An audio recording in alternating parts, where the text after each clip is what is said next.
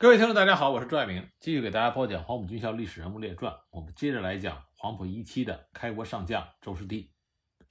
周士第和徐向前搭档，协助徐向前指挥部队解放山西。由于晋中地区素来有山西粮仓之称，盛产的小麦对于双方军队维持战斗力都具有十分重要的作用。根据中共中央华北局和华北军区的指示。第一兵团的任务是要保卫晋中的麦收，相机在运动中歼灭阎锡山部队的一到两师。这时候，阎锡山的统治区已经被压缩在南起灵石，北至新县，东达榆次，西抵汾阳，以太原为核心的晋中十五县以及附近的乡村地区，手上还有正规军和其他武装，大约是十三万多人，另外组织了民卫军三万多人。那么，徐向前、周士第手上能够集中作战的只有第一兵团和地方部队，大概六万多人。这样的话，敌我兵力对比是二点二比一。再加上山西晋军依托经营多年的碉堡据点防守，武器装备上也较有优势。那么，要想取胜，很是不易。徐向前和周士第对于如何打这一仗进行了仔细的研究，最后确定战役的第一步采取分进合围战术。割裂阎锡山部队防御体系，斩断其交通，分割包围其要点，肃清外围某些据点，确保晋中麦收。第二步，相机夺取某些要点，诱使敌人的主力出援，在野战中求得消灭敌人主力的大部，以达到削弱阎军的实力，缩小敌占区，创造攻取太原的有利条件。战役的决心上报给中央军委之后，很快就得到了批准。一九四八年六月十一日，徐向前、周士第指挥部队发起了晋中战役。他们首先派着小股部队在晋南丰宁渡征集船只，摆出了解放军要西渡黄河去支援西北战场的假象，同时以部在汾阳、孝义地区活动，诱使敌人主力出动，一部向北挺进，相继攻占了灵石县城。兵团主力则分别从临汾、洪洞出发。由太岳山区东侧隐蔽向晋中之敌侧后集结，阎锡山果然上当，他相继派出了第三十四军军长高卓之，率领十一个团组成的陕西兵团，以有亲训之称的第七十二师和炮兵团出动增援。徐向前、周士第立即指挥地方部队一部吸引高卓之的兵团向西，对其坚决的抗击，同时一兵团主力。绕过紫虹口要塞，从平遥、祁县地区迅猛突破，拦腰进破同蒲铁路，直插晋中的阜新地区。阎锡山大惊，即命高抽之兵团回师向东迎击解放军。徐向前、周士第一看战机已至，就指挥兵团主力冒雨直插介休、平遥地区，对高卓之的兵团张开了网。六月二十一日，一兵团主力在地方部队的配合下。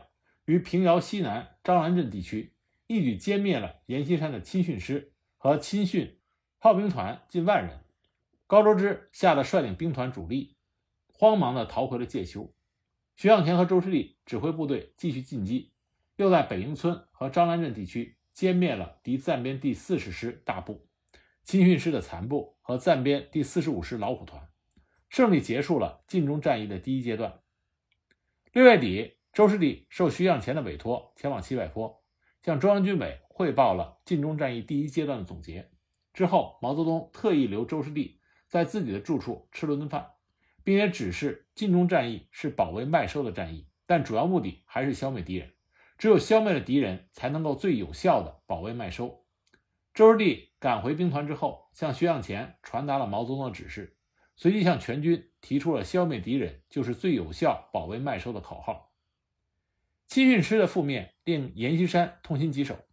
这时候，蒋介石通报说，山西并没有解放军的主力，只有几万的地方部队，要阎锡山大胆的决战。阎锡山也知道不能够坐困待毙，所以呢，孤注一掷，命令自己的亲信、山西保安副司令兼野战军总司令赵承寿率领由原来数千名日军组成的第十总队前出祁县。统一指挥附近的第三十三军、第三十四军和第九总队等部队进行作战，企图固守晋中。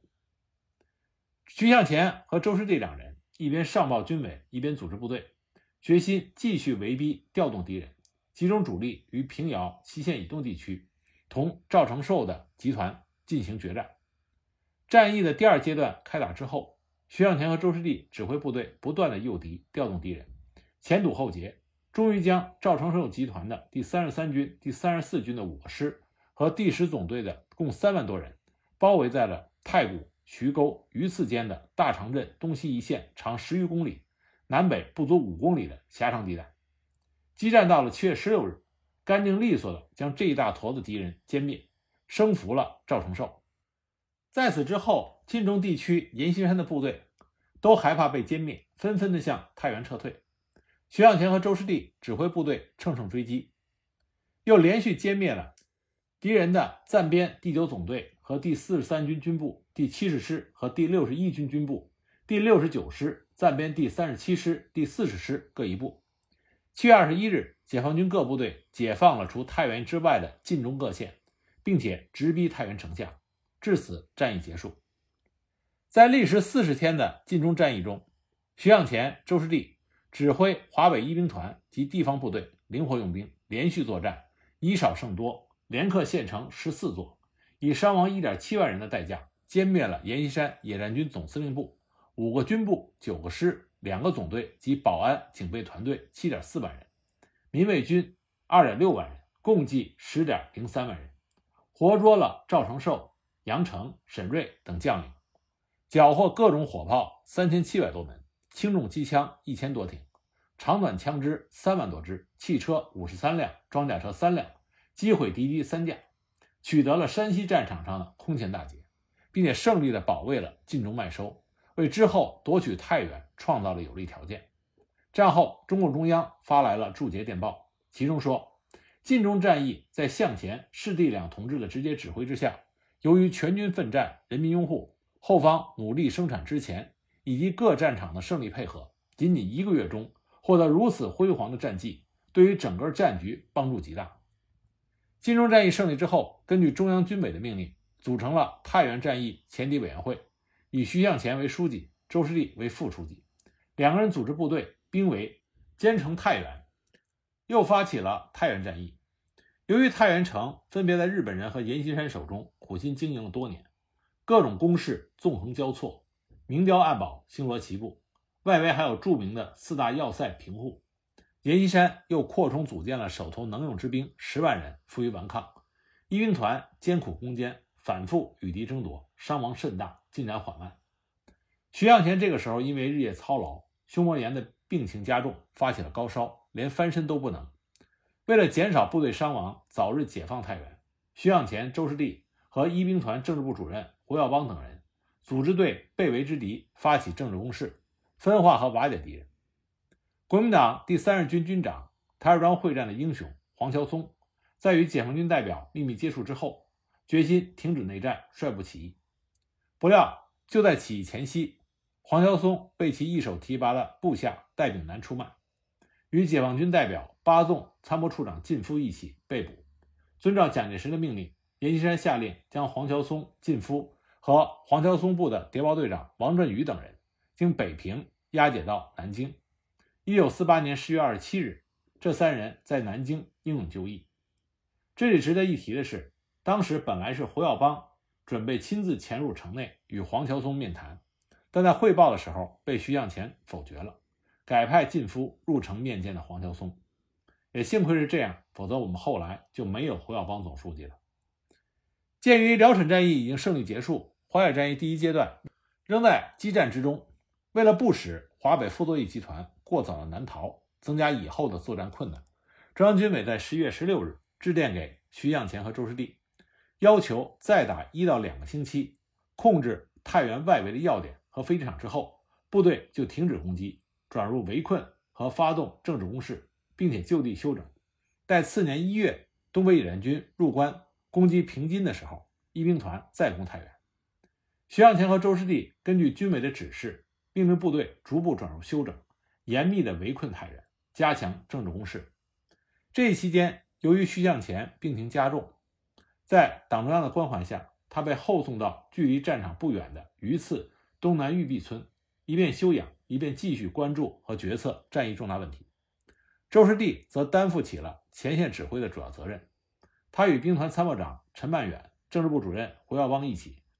主持前敌的有关事务。十二月底，一兵团召开了前敌委员会扩大会议，在检讨攻击太原的战术问题时，周士第做了十个战术问题的报告，将作战经验归纳总结为十个问题、八十个字：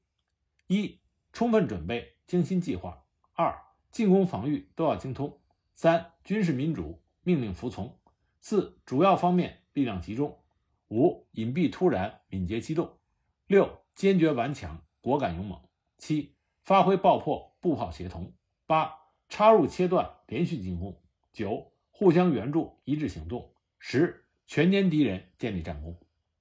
周士第特别强调其中的插入切断，连续进攻，并且解释说，插入是插进敌之纵深，打乱敌人的部署，使敌人的防御体系归于瓦解。切断是要将相互连接的敌人分割开来，或者切成几块，形成分散孤立的状态，便于我歼灭。同时可以断敌退路，以收全歼之效。周士第不厌其烦地要求部队总结和贯彻上述的十个战术问题，以促进下一步的战斗。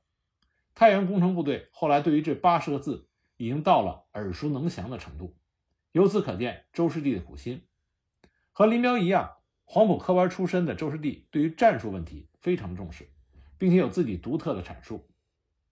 一九四九年初，淮海战役和平津战役胜利结束，中央军委电告徐向前、周士第等人，认为太原也有和平解决的可能，并且增调了华北军区第二、第三兵团和东野炮兵一部至太原共同攻城，要求争取在三月中旬解决太原问题，然后休整一段时间，进入西北战场作战。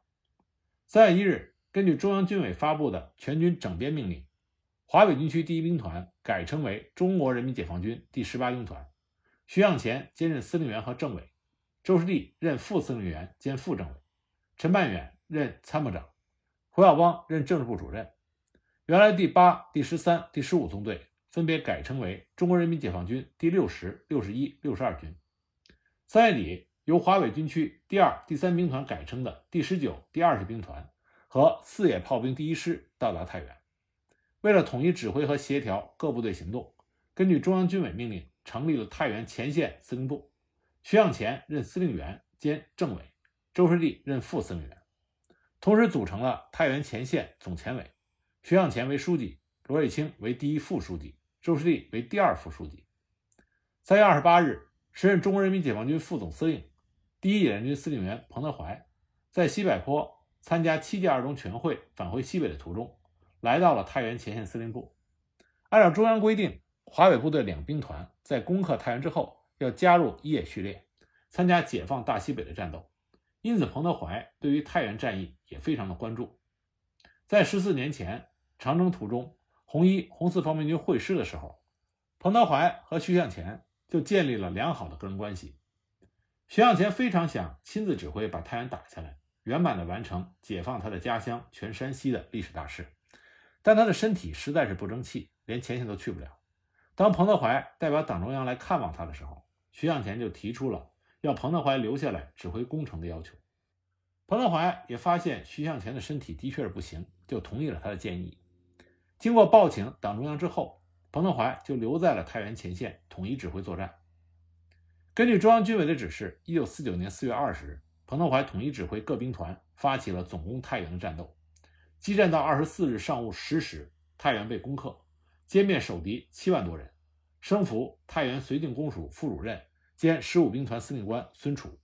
第十兵团司令员王敬国，以及留用的日本战犯以上军官四十多人。六天之后，山西全境宣告解放，华北再无战事。整个太原战役历时半年。周士第先后协助徐向前、彭德怀指挥战斗，一共歼灭了阎锡山的部队十三点五万人，终于解放了太原，使山西回到了人民的手中。太原解放之后，华北第十八兵团和十九兵团编入第一野战军的序列，开赴西北。鉴于徐向前因病需要休养，由周士第任第十八兵团司令员兼政治委员，王新亭任第一副司令员兼副政委，陈曼远。任第二副司令员兼参谋长。因为西北战事紧急，胡宗南、马步芳集团有联合东进反扑之势。彭德怀命令华北两兵团兼程西进。在接到彭德怀彭总的命令之后，周士第指挥第十八兵团昼夜兼程，达到了日行百里的速度。一九四九年六月七日，第六十一军的先遣师第幺八幺师于兵团的先头到达西安。此时，青宁二马的部队已经联合发起了反扑，企图夺回咸阳和西安。当时马继元非常的狂傲，率领青马第八十二军突出在前，直扑咸阳，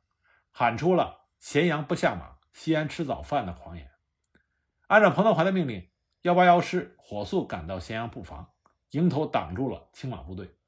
双方激战了三天，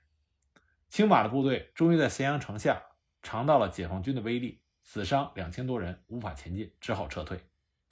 激战期间，周士第坐镇西安。命令第幺八幺师坚守阵地，沉着应战，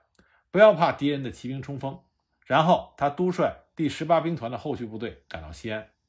击退了马继元。战后，周士第特别向全军指出，马家军的骑兵不可怕，根本不是解放军的对手。对于从来没有见过如此骑兵冲锋的华北部队，咸阳一战收获很大，从此树立了对青马骑兵敢打必胜的信心。在接下来。对黄埔老同学胡宗南集团发起的扶梅战役中，周士第率领十八兵团协同王震的第一兵团担任正面的突击任务，连续猛攻，配合侧后迂回的徐光达第二兵团，对胡宗南主力达成合围，一举取得大胜。扶梅战役歼灭了胡宗南集团三个军和青马一个军，共四点四万余人，缴获了大批的军物资，解放了九座县城和陕中广大地区，完全割裂了。胡宗南与青宁二马之间的联系，彻底掌握了西北战场的主动权。此后，中央军委前胡打马的指示，彭德怀命令周士第指挥第十八兵团第六十六十一军在宝鸡、西安一带布防，牵制已经退到秦岭山区的胡宗南集团，其中第一、第二、第十九兵团以及第十八兵团第六十二军共十个军西进直取平凉，准备歼灭二马集团。解放甘宁青三省的全境，然后继续进军新疆。八月下旬，彭德怀指挥一野主力发起了兰州战役。在马步芳和广州国民政府的一再催促下，胡宗南指挥四个军向天水、宝鸡进犯，企图策应马步芳坚守兰州。周士第指挥兵团诱敌深入，在实施突然反击、插入切断、连续进攻，先后歼敌三千七百多人。由于胡宗南的部队兵力密集，难以分割，再加上秋雨连绵，供应困难，周士第就命令结束战役，恢复到防御状态。在关于解放大西南的总体战略规划中，毛泽东决定刘邓指挥二野主力以大迂回、大包围的战术解决西南川黔康三省之敌，同时决定解放曾数年担任彭德怀粮草官的贺龙，让他率领一部由陕南入川。协同刘邓歼灭胡宗南集团，共同解放大西北。同时，中共中央又决定成立中共西南局、西南军区和西南军政委员会，由邓小平、刘伯承、贺龙分别担任西南局第一、第二、第三书记。贺龙任西南军区司令员，邓小平任政治委员，刘伯承任西南军政委员会主席。在征求贺龙意见的时候，贺龙提出要在周师弟的十八兵团入川，这得到了中央军委的同意。能够再一次回到贺老总的手下工作，周士第心情非常愉快。接到命令后，他就带着王新亭到西安，向贺龙汇报了入川作战的方案。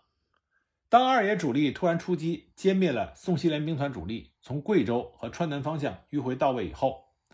胡宗南集团放弃秦岭，向川北撤逃。贺龙、周士第命令第十八兵团部队开始出动，尾追胡部南下。在控制了秦岭一线之后，贺龙、周士第、李井泉。指挥第十八兵团和配属作战的第十九军分三路进入川北，对胡宗南穷追猛打，先后解放了四十多座县城，歼敌七万多人。到了十二月三十日，贺龙、周士第、李井泉率领十八兵团的部队进入成都，接受了成都人民的夹道欢迎。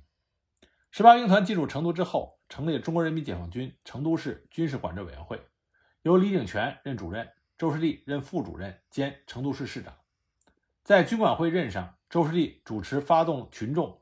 恢复治安、组织生产、剿匪反霸等工作。当十八兵团各军组成了地方军区之后，周士第还兼任了川西军区司令员的职务。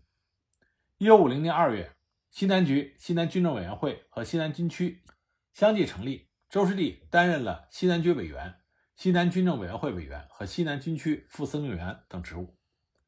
一九五零年六月，周士第被任命为中华人民共和国中央人民政府出席盟国对日管制委员会中国代表团团长。八月，他又被任命为中华人民共和国出席联合国第五届大会代表。这两个职务都肩负了新生的人民共和国对外交往的光荣使命，但是由于朝鲜战争的爆发和美国及其盟国对新中国的仇视，周士第都没有能够成行。一九五零年九月，周士第被任命为新成立的中国人民解放军防空部队司令员，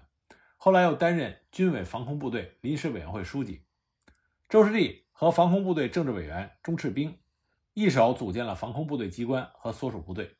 并且指挥部队执行国土防空任务和参加抗美援朝战争，接受了实战检验，取得了很大的战果。一九五五年三月，周士第被任命为军委训练总监部副部长，并兼任军外训练部部长。一九五五年九月，全军实行军衔制，周士第被授予上将军衔，同时荣获一级八一勋章、一级独立自由勋章和一级解放勋章。那么，由于周士第在战争年代患上了肺病一直没有痊愈，所以经常需要住院治疗，因而，在训练总监部的工作也是断断续续，很难坚持日常工作。但他也因祸得福。一九五八年，军队反教条主义运动之后，训练总监部被撤销。在反教条主义运动中受到不公正待遇的刘伯承、粟裕、萧克都靠边站。那么，因为处于病休状态的周士第，他并没有担任实质性的领导工作。所以基本上处于销声匿迹的状态，虽然还挂着国防委员会委员、政协常委和人大常委等头衔，但素来低调小心的周士第已经感觉到了党内的不良倾向，所以更加的谨言慎行，这使他躲过了多次政治风浪的冲击。一九六零年，周士第做了一次大手术，切除了一片肺叶，不料手术做得不太彻底，只好再进手术室做第二次手术。当周士第被推去做第二次手术的时候，他的夫人正好来医院来看他，发现床空了，当场就吓坏了，以为大事不好，问了医生才知道周士第被推进了手术室。由此可见，当时周士第和他夫人心中担惊受怕的那股紧张劲儿。文革开始以后，有造反派来问周士第关于一些军队领导人的历史问题，周士第一概回答不知道、不记得，一问三不知。由于他不是当权派，上面也没有人想打倒他，造反派也奈何不得周士第。一九六九年，中国受到苏联的严重军事威胁，有爆发战争的可能性。党中央下令将一些老干部疏散到外地，周士第和朱德、董必武等人一同被疏散到了广东从化。在这里，周士第仍然一如既往的谨言慎行，平时见到别人只是打个招呼，有人来看他，他也从不回访。早在五十年代，周恩来就曾提出要周士第把叶挺独立团的历史写出来。